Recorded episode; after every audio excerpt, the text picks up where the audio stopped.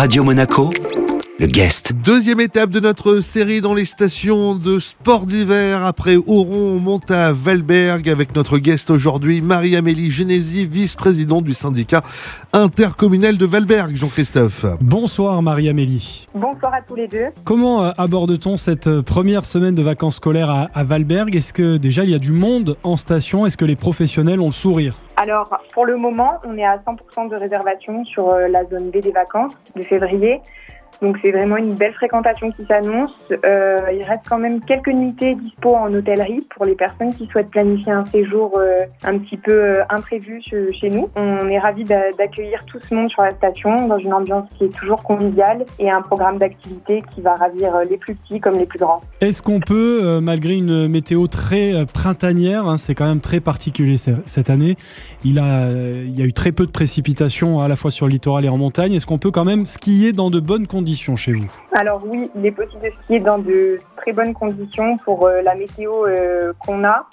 Euh, à l'heure actuelle, on a 30% de notre domaine qui est ouvert avec 19 pistes qui sont accessibles en tout et avec tous les niveaux, du débutant au confirmé, euh, des pistes vertes, bleues et rouges. On a également euh, le domaine nordique de Beuil-les-Lônes avec le ski de fond qui est accessible et qui est équipé en réseau d'enneigeurs. Donc pour ceux qui souhaitent s'initier ou pratiquer le ski de fond, c'est possible également dans de très bonnes conditions. Donc euh, ski alpin et ski de fond.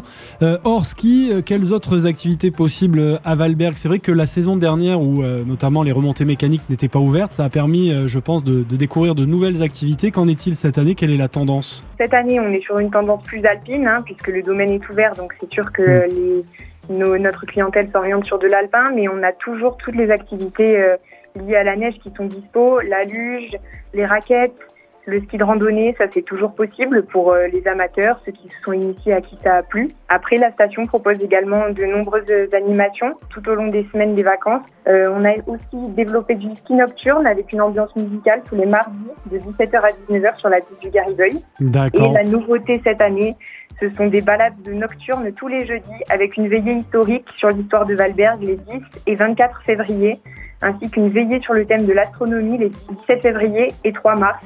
Et ça, il faut vraiment penser à réserver. Les places sont très limitées et ça a rencontré un franc succès déjà euh, pendant la période de Noël. Dépêchez-vous donc de, de réserver. Merci beaucoup euh, Marie-Amélie pour cette euh, revue très complète hein, des activités que l'on peut trouver donc à Valberg. Merci à vous. Notre guest aujourd'hui, station de sport d'hiver oblige, nous étions à Valberg avec Marie-Amélie Genesi, vice-présidente du syndicat intercommunal de Valberg. Ce rendez-vous à retrouver bien évidemment en replay sur notre site, notre application, ainsi que dans nos diverses plateformes de podcast.